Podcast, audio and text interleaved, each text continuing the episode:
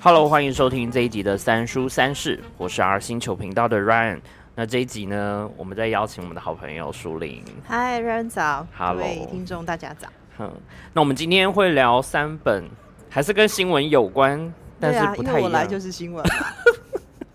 好，那我们第一本要聊的是呃独家新闻。然后这一本呢，呃，它上面的文案其实有写到，它是二十世纪百大英文小说。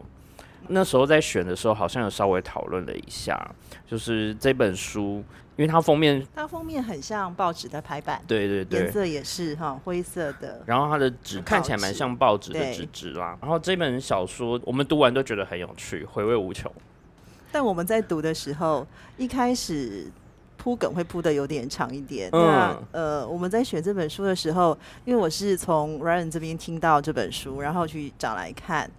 那我其实一开始会很期待说，呃，这个作者他要写一个嗯跑战地新闻的外派特派记者，他怎么样认真的去把新闻跑出来。嗯，那因为我之前有看过一部电影，我自己都还买了 DVD，我非常喜欢《一千一千次的晚安》。嗯里面讲的是一个女性的战地摄影记者，那嗯她怎么样？呃，因为要去跑战地新闻，因为要去跑这种很冲突性的新闻，那家庭跟她的事业怎么样去折冲的嗯，过程，所以我很期待。但是这本书一开始我就会觉得，嗯，是一个很悠哉的英国的乡间，对。对，因为前面一开始他铺陈的还蛮长，就是主要会介绍说这个记者他的家人，然后包括他任职的呃报社，再就是报社里面的主要一些编辑跟主要出钱的人。那因为他从被征召要去当战地记者这个过程，就铺的梗非常久。是啊，因为一开始是一位呃夫人，那她应该就是贵族的夫人、啊。对。然后这个夫人其实本身就很有趣，她闹了很多的笑话，譬如说自己开车开开就会开到某一个那个对，那个楼梯下面，然后就要需要人家来救。嗯嗯那这个夫人就跟当时的库伯公爵，库伯公爵其实就是这家报社的嗯出资的老板，所以其实很有趣哈，就是呃也是有钱人贵族，跟台湾的商业报纸状况蛮像的。有一点，然后呢，呃，这个公爵其实也不认识这个记者，对啊，大家都说他是谁？嗯，但是呢，呃，就觉得他写的文章好看，然后就说，哎，在大概大家会认识的，就是说这个这个记者，大家认识他的是他的文章写得很好。嗯，那我就又想说，哎，他是一个怎么样伟大的作家，可以嗯被找去当呃特派记者？而且很妙，就是他一开始其实不是写战争相关的，他是写那个，嗯、他叫苍绿地点，就是跟自然环境，然后动物有关的专栏嘛。但是也不是像我们现在看到的这种非常专业的，对，都不是。他就是固定会写某几种鸟类跟动物，因为他应该我看后来后面看到他有也应该是在英格兰中部的一个、呃乡间，可能搞不好跟波特小姐还会很熟这样子，所以他写的都是一些呃。呃，动物啊，或者是嗯植物啊，而且比较是地地方报这样嗯子。然后这本书的呃背景其实很有趣，它的时间点就是设定在呃还没有网络，它是靠电报。嗯，对，它是靠电报发新闻，而且呃，电报发新闻的时间有限制，然后字数也是字数也有限制，所以我当初在看的时候就觉得说，哎，这个翻译是不是有点问题？为什么我都嗯看不太懂？后来我发现其实不是翻译的问题，英文应该也是这个样子，会看不懂。它有很多很像谜团一样，它就是呃，因为字数有限，每个字都很都很贵，那他就必须说收到电报的人跟发电报的人要能够找到同一个逻辑去解读。然后我印象收电报的人可以把只有十个字或二十个字 写成一篇很长的报道。然后更有趣就是，呃，当这个呃记者被派去的时候，他就当然会在当地认识到其他国家的记者嘛，然后他们就会开始做交流。那一开始他收在那个地方收到电报的时候，来自他的那个雇主的电报，他说看不懂，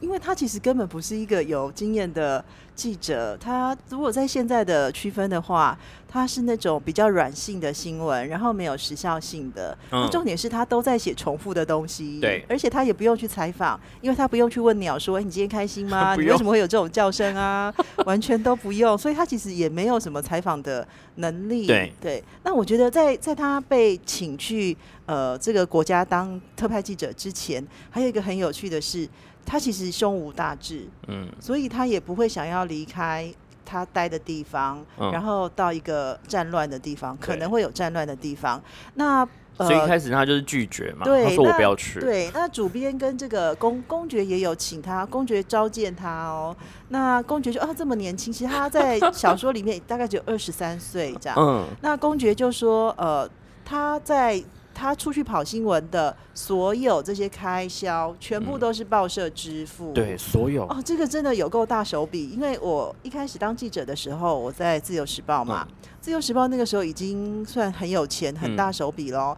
而且进去都不会因为你的学历，不会因为你是硕士啊，或者是大学，一律都是四万二起跳。一九九八年的四万二哦。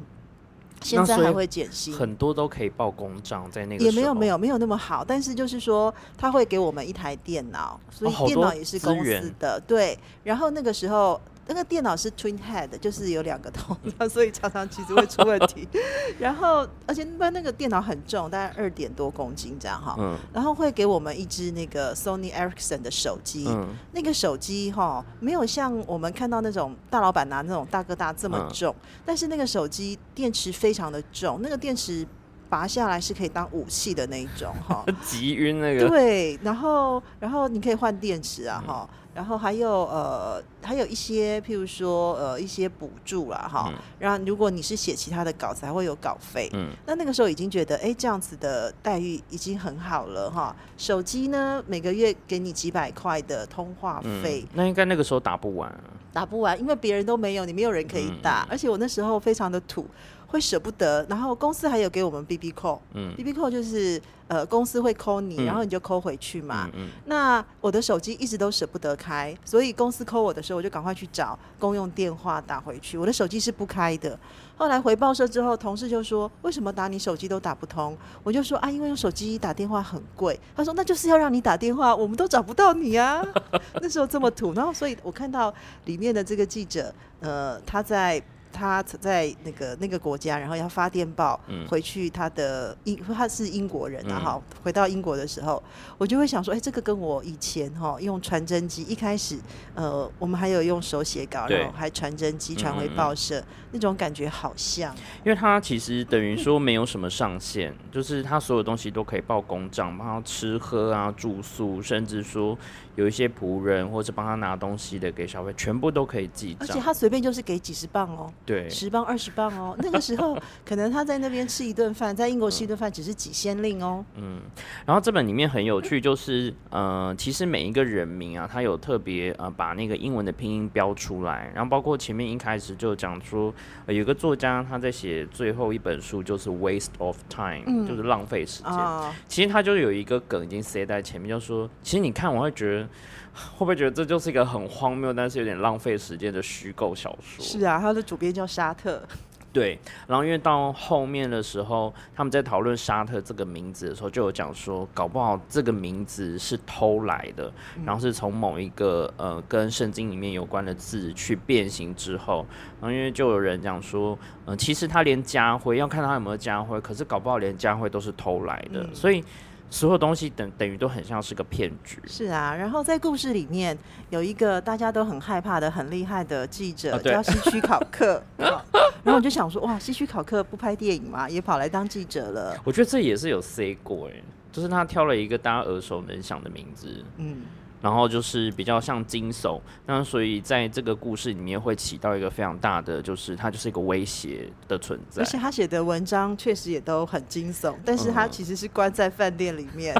写写新闻。嗯，那因为这一本其实我觉得大家可能第一次看可能不会那么快进入，你有可能需要花第二次的时间，但你在看的时候就会发现，哦，新闻原来可以是做出来。嗯。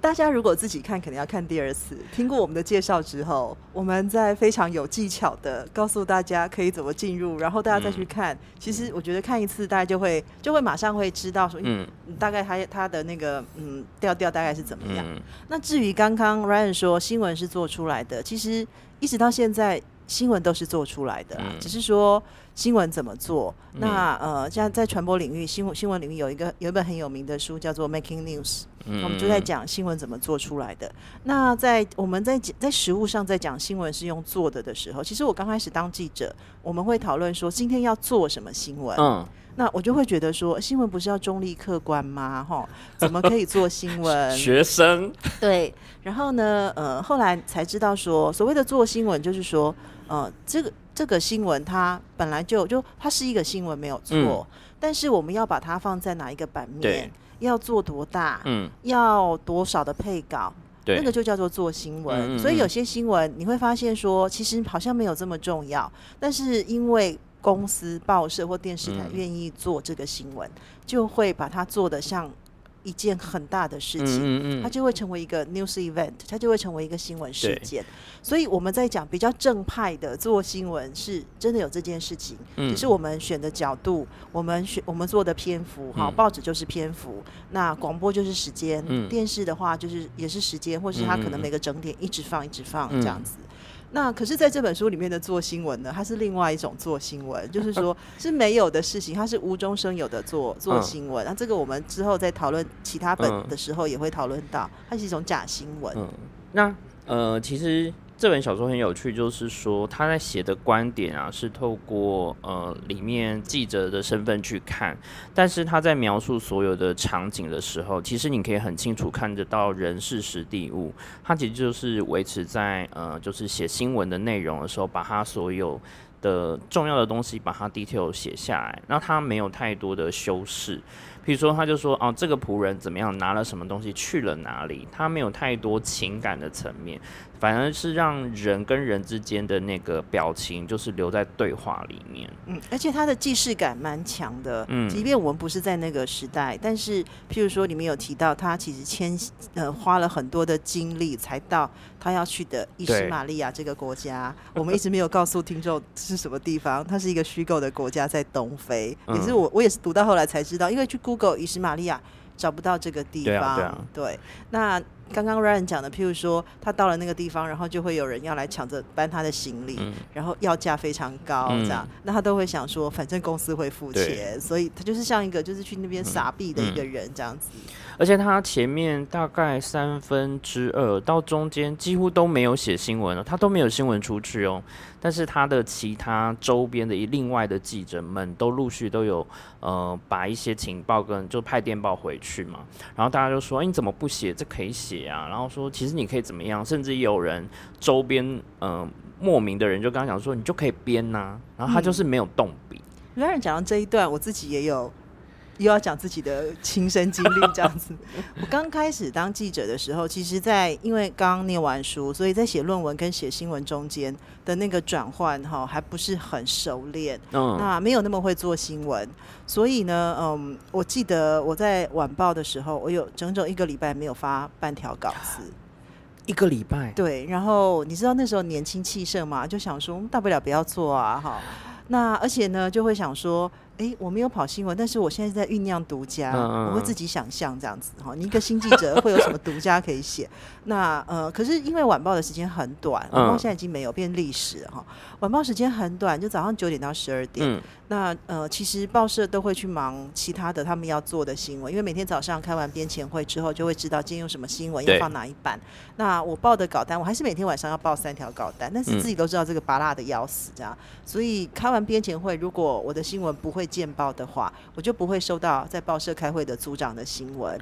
就没有人，就是就没有人要对，非常边缘，边缘到根本就是要对。因为那时候还没有抓到说要要写什么样的东西。我是一个新记者，然后其实也没有什么我的线，我的线没有什么可以发挥的。嗯嗯嗯。那重要的新闻，别的资深记者在跑了，而且他会来抢你的线，就说平常呢没有事情的时候就说是你的线，哈，漏新闻的时候就说 Ryan 这不是你的线吗？你怎么没有跑到呢？你怎么被漏新闻了？那今天如果这个新闻很热。好，譬如说那个时候我们在写优惠房贷一千五百亿，因为一九九八年有嗯亚洲金融风暴，你就会发现说，平常都不是跑你跑这个线的记者通通。跑过都来，抢你的新闻，那因为他很资深，他很会做新闻，他就嗯发现，哎、我怎么写我新闻都上不了，都他们在上。嗯嗯嗯那平常如果呃没有没有这种没有这种突发的大大新闻，然后是嗯平常的，然后其他报社的记者如果写了某一条新闻，嗯，做大了，我没有，啊，就说哎、是属属灵漏新闻，所以漏新闻都是我 我的这样子。那个时候啦，哈，就会觉哎、得怎么跟前面那个小说里面很像超像。然后这个是 Ryan 讲，就说他也是大概一个礼拜、两个礼拜都没有写新闻，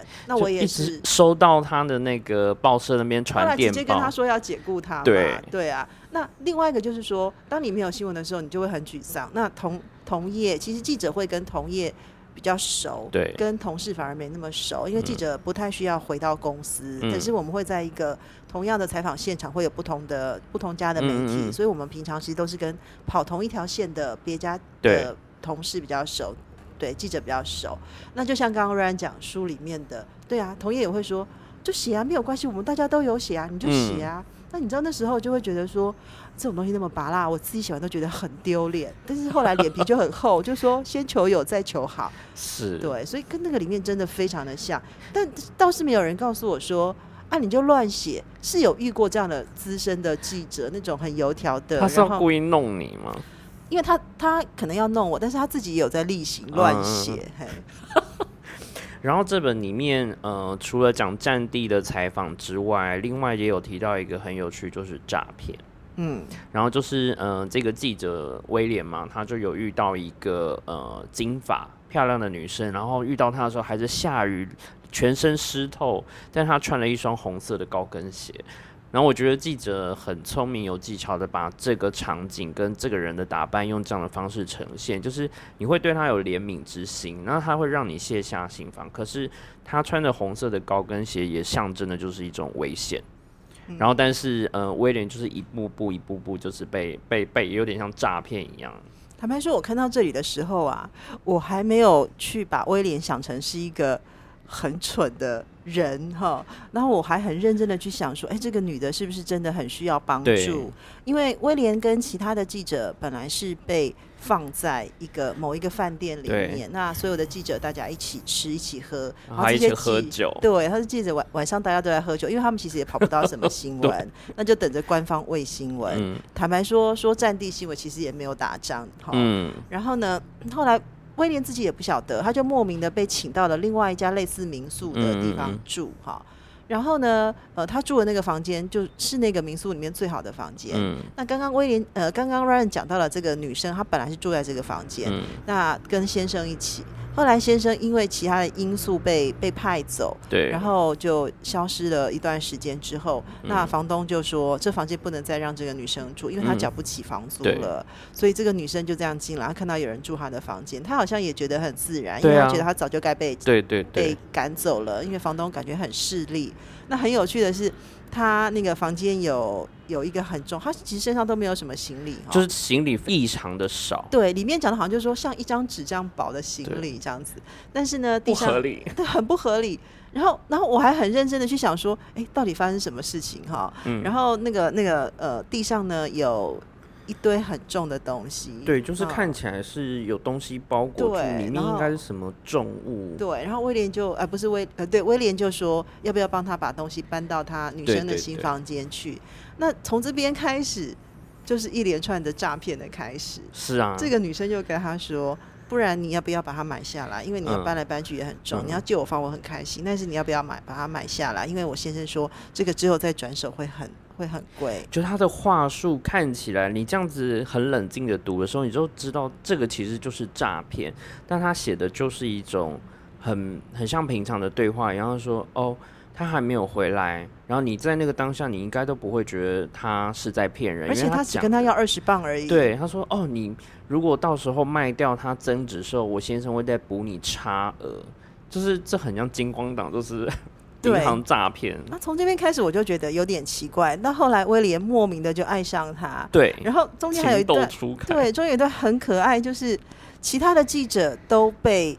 现在可能会想象成游览车哈，嗯。就是会有专车派他们要到北方一个危险的地方去采访，然后中间很波折，譬如说呃政府发给他们的通行证啊，突然就不能用了，他们又被载回来，因为实际上没有这个地方，就是那个有一个另外一个记者乱写，他就写了一个呃战争在那边发生，但实际上当地的人都知道根本没有这个地方，对。所以他们的通行证当然就不能用，因为那就是假的。对，然后威廉也很有个性哦，他就他真的是一个。没有什么，嗯，很不 aggressive 的记者，而且他其实胸无大志，他就想要跟这个女生在一起，他就说他不要去，他要留下，对，他要留下来，他不要去。那他是一个运气非常好的记者，嗯就是从他被派到以实玛利亚，嗯，到他到以实玛利亚找不到新闻，可是呢，他的大学同学还是他的朋友，竟然是在对对驻，就是是英国派驻在以实玛利亚的，在外，这就是他是一个外外交官。对，那外交官就会透露一些讯息给他。嗯，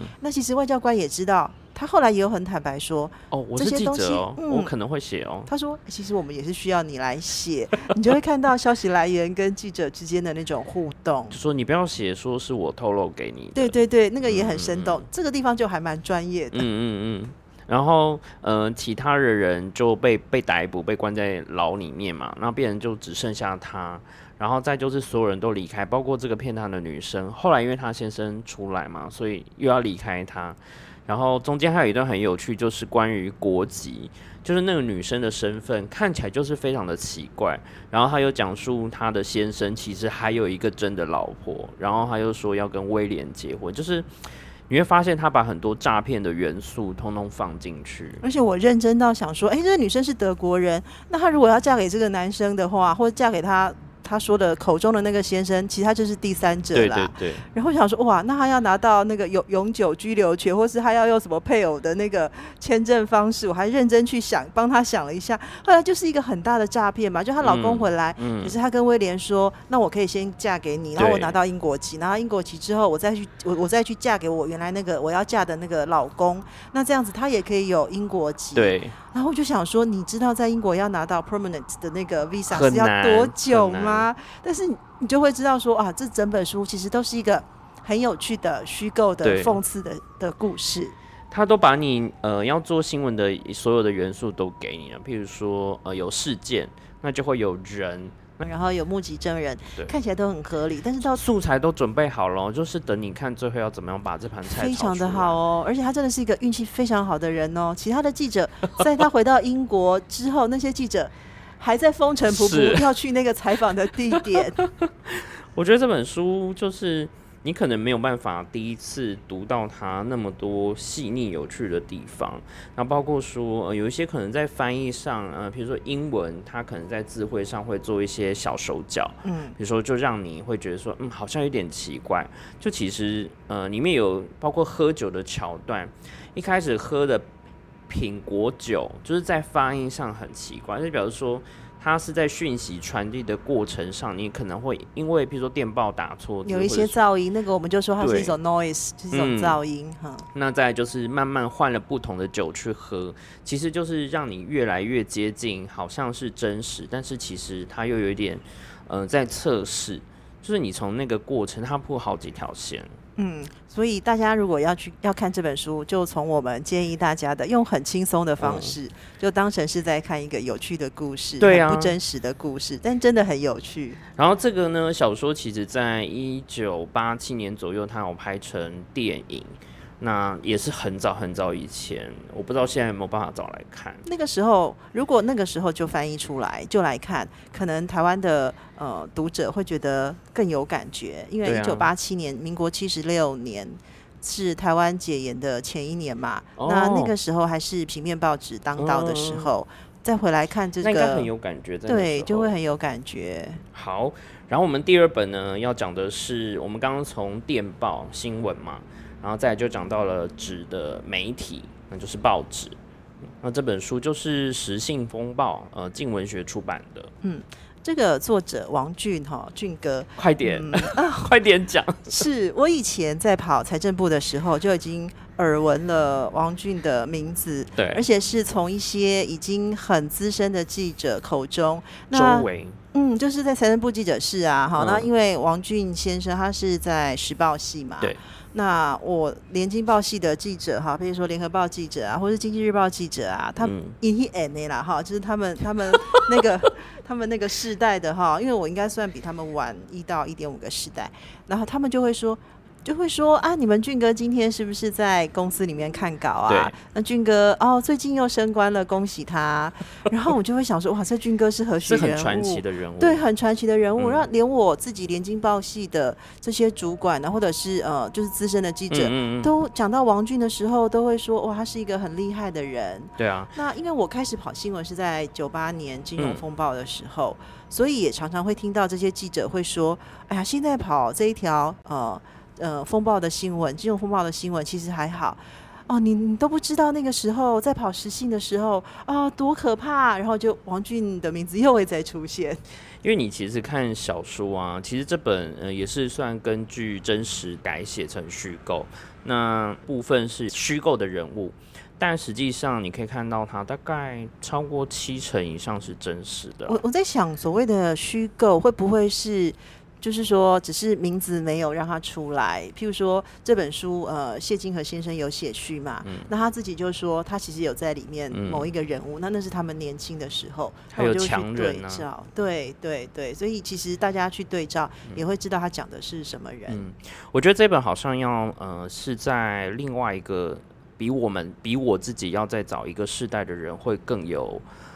感觉。就大概五十五五年级后差不，多，差不多，因为他是在写表示我们就是还很年轻就对了。就是一九八四年那个时候的新闻嘛。那在那个时候的金融的体系或状态，跟现在想象的完全不太一样。然后包括说小说的节奏，其实刚刚我们在录之前就跟淑玲聊到说，我觉得他真的很。像每天在发呃报纸的新闻的感觉的速度一样，哦，我看这个书的时候非常有感，因为也是跑财经新闻。嗯那王俊写的这些场景，比如财政部啊，对哈，譬如说哪里，然后譬如说中山堂附近啊，对哈，他们开会，那个场景都很栩栩如生。就是以前真的会去这几个地方，嗯，对，我们就都在财政部等新闻嘛，哈，就讲这样不太好，但是就是说会像，因为跑步会就是会在他们的记者室里面，对啊，那王军大哥写的这些内容，就说我我自己有有一些我可以想象，那有一些我就会想到说，哦，原来还可以这样子去跑新闻。所以在读这本书的时候，它很紧凑，我觉得他文笔很好，那有点像是在像说书这样子。他是他是在说书，那他是在写一个历史，嗯所以读这本书可以从好几个角度去看。第一个就是说，如果我对台湾的历史或是台湾这一段时间的金融史有兴趣的话，可以参考，我可以去参考。可以，因为时性风暴的发生，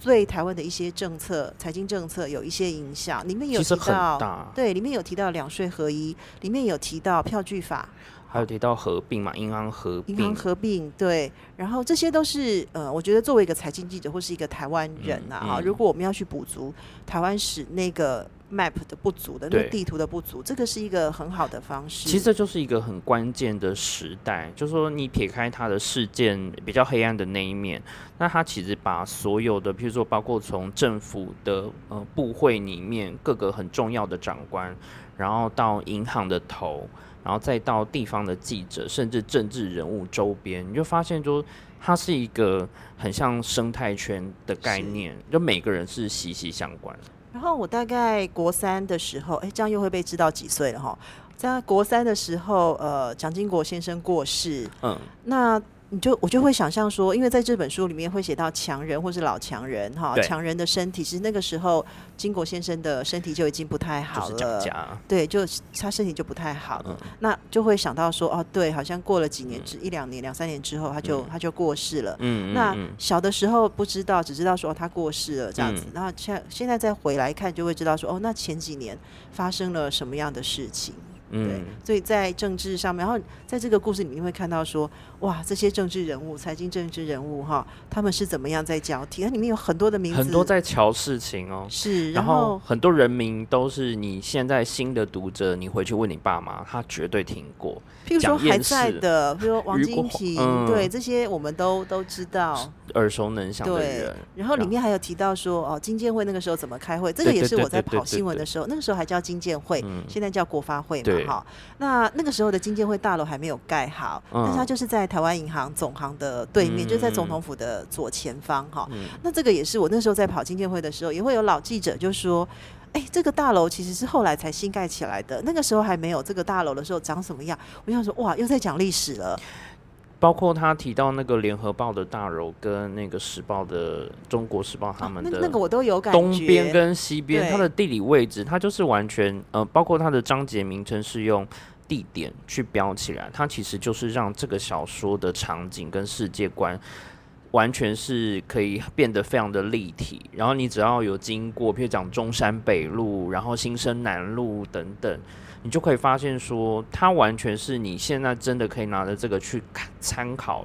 当时的环境跟那些事件。对啊，我甚至到中山堂附近还会想说，那个时候他们 在乔事情的时候，餐厅是哪一家？搞不好都还在。对啊，然后它呃里面。如果说对于财经这一块或是政治没有那么熟悉的人，我觉得它可以当一个非常有趣的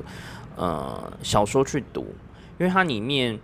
它其实虽然是真实的事件去改编，可是它的剧情就像小说一样高潮迭起。对，而且文笔真的很好。那还有就是说，呃，如果是有志于未来要从事新闻工作的的人，我觉得也很适合去看，去看当时的记者。怎么样去跑新闻？譬如说一辆摩托车，然后随时就可以出现，然后里面还会提到说，哦，当时什么路很塞，但是他摩托车很容易就可以过去，然后跟不同的记者跑完新闻之后吃宵夜啊，然后约在哪里见面呐？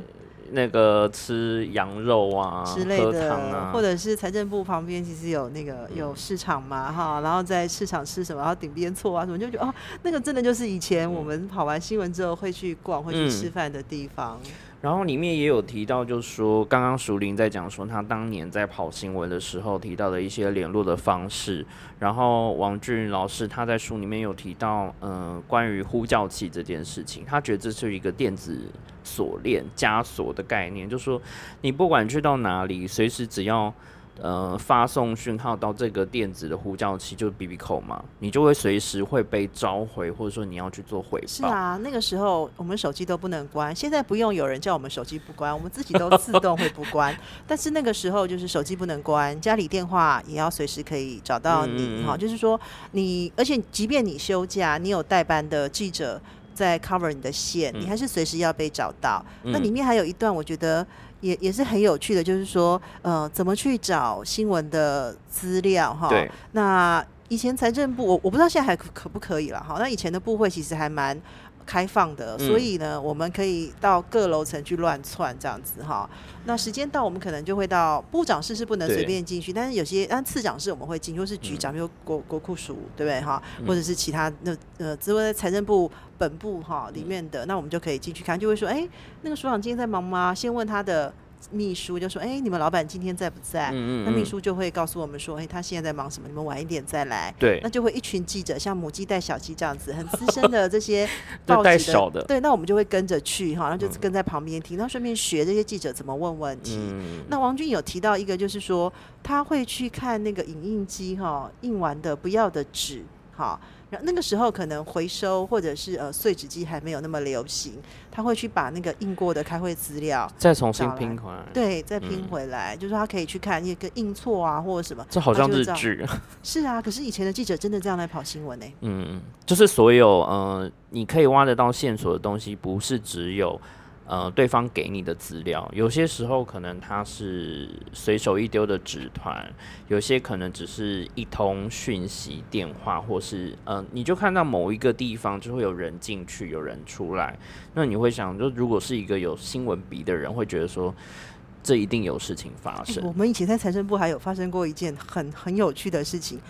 就是有有一个那时候的公司大老板哈，嗯常常可以在电视上看到的哦。那其实已经有在传说他好像有一些呃资金上的问题，嗯，那个时候也是金融风暴。对，那平常这些大老板来，你知道就是非常的拉风啊，都会有嗯黑色的轿车，然后会有随护对对对 bodyguard 对跟在身边保镖保护他们。那那一天我们在财政部记者室，因为财政部的记者室可以直接看到外面有什么人进来，嗯。他就是在在最靠近门口的地方。嗯嗯。那那个大老板就自己搭着计程车进来，手上拿着资料，一个人搭计程车进来哦，这很像前面那没有，西装都没有，就是像一般的素素人平民这样子哦。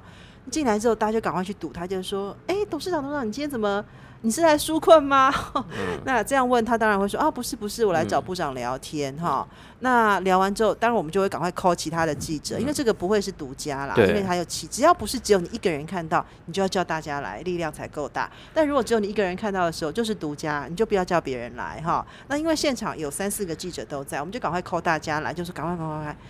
陈叉叉哈来了这样子。嗯然后他就就来，然后谈一谈之后下来，嗯那我们就问他说：“哎，那个董事长，您今天是来跟部长谈要纾困啊，或是嗯请银行团要、要可以呃延后嗯嗯之类的哈，要不要收伞呐、哈？”他说：“啊，没有没有都没有，只是在聊聊天啊，你们有什么问题问部长就好了。嗯嗯这样，那果然我们就问部长，啊、没没多久那个新闻就出来了，嗯他然后他就跑路了。嗯然后像里面有提到说，有一个地方叫来来饭店，那它是一个楼上有很多不同的楼层，然后你每到一个楼层阶段，你可能付的钱入场券是不一样的价格，而且它不是每一个人都进得去，包括它有一个 member card，它也不是所有人。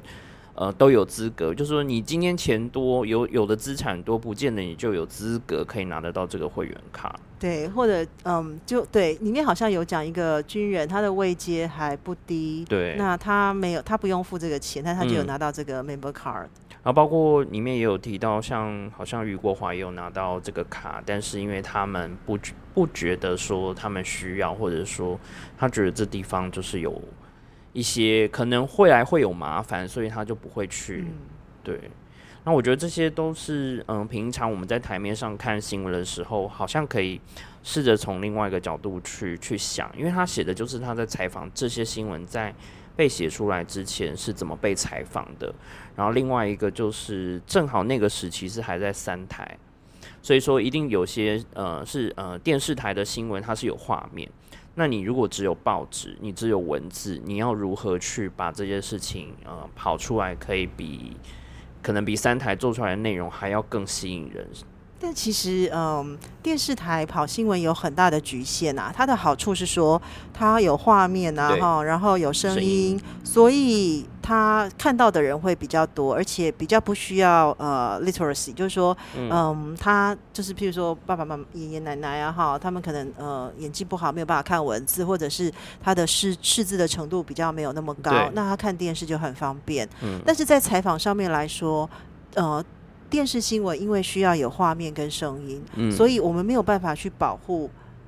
这些呃受访者。嗯那尤其在这种很敏感的新闻的时候，其实受访者他不太敢讲太多。嗯他没有授权被讲，而且又是这些比较呃发行量大的报纸，他们写的任何东西，任何的风吹草动，那个时候的记者真的写什么都可以影响到政府的政策。对呀、对，所以要非常小心。那其实平面报纸的新闻会更好看，你会发现每天都有不同的独家出来。那因为这些记者够资深，然后呢，以前的以前没有这么多竞争嘛，因为只有两大对对报，对，所以呢，这些记者他 cover 的线，比如说他就是负责跑这个这这个新跑嗯。财政部，那所有财政部都归他管，甚至财政部还会分哦，有跑税的记者，有跑国库的、啊，有跑什么不一样，因为专长不一样，你不可能会金融又会财税又会财富之类的哈，所以他们的线耕耘的很深，对。因此他可以问到很深入的东西，这个是电视台没有办法做到的。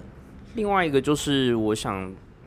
书里面你就可以看到王俊老师的文笔嘛，然后回到那个年代在写新闻，包括下标，并不是像说我们现在看到一般媒体的那种内容农场式的下标或者是标题党式的，就是说啊，因为一句话他就 GG 了，然后你就看不到那一句话。啊，林志玲怀孕了吗？你再回去看，没有啊，这样子。像我以前在找资料的时候，在看以前的新闻嘛，然后我就还蛮喜，我其实有点复古，我还蛮喜欢以前那种有一点诗意。就是它的文学造诣非常好的下标，比如说对称啊，然后它这个里面充满了很多含义的一一个标题，你读完就觉得啊，它就是一篇文章哎。以前的编辑哈，我以前其实一我们每一每一每一堂每每一次都要录都要说一下，说实在非常崇拜编辑。上一集是崇拜书的编辑，这一集是要来讲怎么崇拜报社的编辑。我以前认识的报社编辑哦，就是。你知道他们都有一双像猫的眼睛，猫的眼就是非常的利，呃，非常的尖锐哈。但是呢，头脑个性也很像猫，头脑非常的清楚哈。然后呢，非常的沉着，而且读很多书。嗯，那笔报也是每天他们的生活就是报纸跟书。我遇到的编辑是这样子哈，所以他也许呃，他不知道他会编什么版，但是他就是很爱读书，所以他可能就整套以前我们看志文啊，看什么叫远景整整套任何的新书，只要出来他就会买，就买书已经变成他的习惯哈。然后他会随时去看不同的东西，那每天呢就是比报，所谓的比报就是说看看自己的报纸排的编的好不好，那别人家的报纸编的好不好，标题下的好不好？对啊，标题一个事件有没有抓到？抓到对的角度，所以他们在下标的时候，除了要可以读者一看就知道这个新闻的重点是什么之外，就像刚刚 Ryan 讲的，他非常的有文学造诣跟文学素养。哈，那以前的报纸呢，呃，还不是块状的编辑，对，是要走文走的很复杂哈。那那个时候要剪报其实很辛苦，就是你剪完之后自己再把它贴成是一个方块的。后来我们现在就会发现说，哎，现在的排版都是块状排版，对对对，块状排版就会相对简单很多。所以以前的编辑真的很厉害，然后要塞来塞去，然后你的走文你要走的，其实不用说这些大人的报纸，以前看国语日报也是啊，是啊，只有灯塔是很清楚的一块这样子。所以嗯，我觉得看这本书其实收获还蛮多的，除了就是它有别于一般我们在看。呃，历史小说之外，他写的是关于财经，而且又跟政治有关，包括说朝的银行，比如说朝代为什么？其实这种状况，每个朝代、每个年代都有类似的事情发生，国内外国内外规模大小，然后它背后一定会有很多不同的势力介入结之类的。那我觉得他也提醒了很多作为新闻从业人员应该有的一个。呃，我觉得是道德感嘛，或者说他的责任就是必须去把这些东西挖出来。这个也是一个很有趣的点哈。然后我我就想到里面有一个场景啊哈，就是那个那时候的《时报周刊》嘛哈，他们要去确定说那个蔡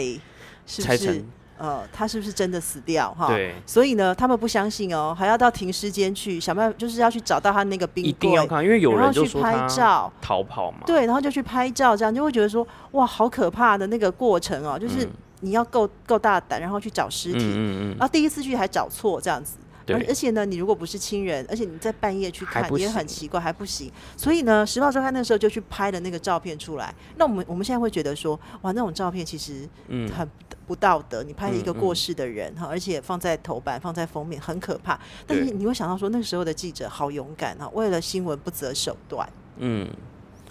所以我觉得。它可以给很多不同的人去当做一个很有趣的参考，对啊，台湾史啊，对，金融啊，记者啊等等都可以，或者只是把它当成一本有趣的小说也可以，因为王军老师自己也会写武侠小说。对啊，而且这个文笔是比较现代年轻的小说家甚至作家比较难去模仿的一种文笔写作的方式，我觉得还蛮有趣的。嗯，下一本我们要聊的是《新闻不死》。只是很喘，这对，就是中年人这样子。到底在传什么呢？因为这一本作者黄哲斌老师，其实他长期就是在观察媒体，因为他是从传统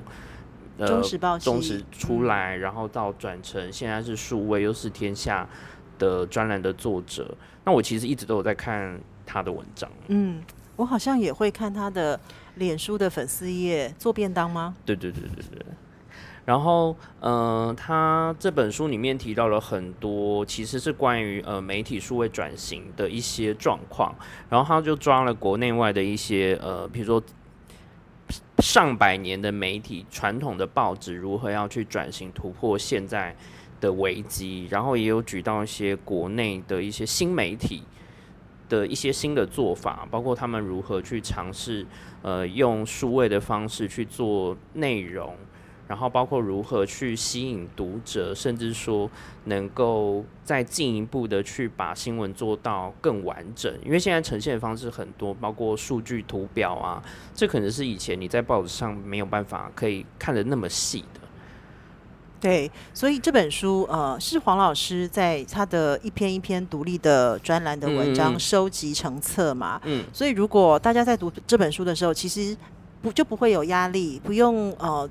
预期说要一次把全部的书都读完，对。但是如果你对国外的某一家报纸它的转型成功的方式或失败的方式有兴趣，那就去看那一篇。譬如说他讲纽时，对，呃，纽约时报讲华华盛顿讲卫报哈等等。那我觉得这个是呃，我黄老师很真的很就是黄老师真的很认真呐哈。你会看到说他的资料收集的非常的完整，即便只是一个。每一篇大概只有几百字或一一两千字的专栏文章，可是你可以从他的文章里面马上就可以看到重点哈。然后呢，资料的整理也很完整，真的就是一个很优秀的资深记者在写稿做功课的方式。嗯，就像他介绍呃传统的报纸这几家刚刚提到的像牛时，然后他们在做呃订阅制，他们是如何去思考，然后包括阿玛总的那个。呃，创办人嘛，然后他买了报社之后，他又如何用他经营的方式重新让这个报纸有新的视野，甚至新的做法？那比如说在网页上，他们又是如何去呃设计所有的内容，让读者可以更快，就是考虑到读者的阅读的习惯，这是以往可能在做报纸跟杂志这一块，并不是完全会那么考量到读者的。呃，喜好或是视觉的呈现。嗯，我我们如果把整个把这本书用一个比较高的层次来看，或者是把它拉长来看，我自己会觉得说，这本书我会把它放在呃新闻的定义的转变，以及新闻跟资本主义之间，嗯，怎么样去折冲？哈，呃，我当然不会很天真的觉得说。新闻就是应该要这样这样这样。当他跟资本主义对立的时候，或者是说勾结勾对，嗯，应该说嗯，要有某些部分的一种改变呐。哈，那因为电脑，因为网络的发明，让这个改变变得更快。尤其是 social media 出来之后，呃，我自己在当记者的那几年间，我也遇到转变呐。哈，那这种转变呢是。那个时候哈是图像的新闻越来越多，但是还不是现在这种呃资料新闻学的方式哈，而是我记得呃我在晚报的时候，在连晚的时候，有一一一家新的晚报要出来，叫《劲报》。它的时间没有很长，但是《劲报》要出来之前，晚报就很紧张，中晚连晚都很紧张，因为那个时候中晚连晚自晚就三家，而且他们的读者的取向都非常的明确，所以其实比较不会 overlap，他们就没有那么担心。可是《劲报》那时候打的就是《劲报》是彩色的，好。然后《劲报》彩色排版，那个时候我记得我一九一九九八年在《自由时报》的时候，《自由时报》很得意的就是说我们的印刷机非常棒哈，一台几千万哈。然后那个时候呃，因为《自由时报》那时候在南京东路二段，在四平街附近，所以都可以去那边逛街这样。那他的印刷厂是在内湖还是哪里？我忘记了哈。他就带我们去参观那个印刷厂，他就让我们看那个印报的过程啊哈。《自由时报》就很得意的说。别人家的那个综艺版呐，哈，影视版、影剧版出来哈，里面的那个呃艺人眼睛哈会四颗，因为他套色没套好，所以会看到四颗眼睛。但是我们的不会，我们就是两颗刚刚好这样子哈。然后你就会想到说，是那个时候彩色是一个很特别的，就是要套得好也很特别。那晚报要要花这么大的。资本下去哦，要做彩色版，然后很多的图片，成本。对，所以两家报纸都很紧张，晚报都很紧张，然后就要求我们记者也要就我们自己的领域，譬如说财经记者，你要去提一个报告，每个人都要写报告来应应劲报出来之后，晚报要怎么样变化？哈，那除了晚报之外，另外一个是那个一周刊跟。苹果日报，那苹果日报出来，大家也很紧张，因为大家开始知道说，苹果日报肯定要走比较新山色的巨兽，对，所以也会很害怕哈。那这个是我那个时候遇到的呃媒体报纸啊哈，报纸转型的一个危机，对。然后包括两千年千禧年的时候，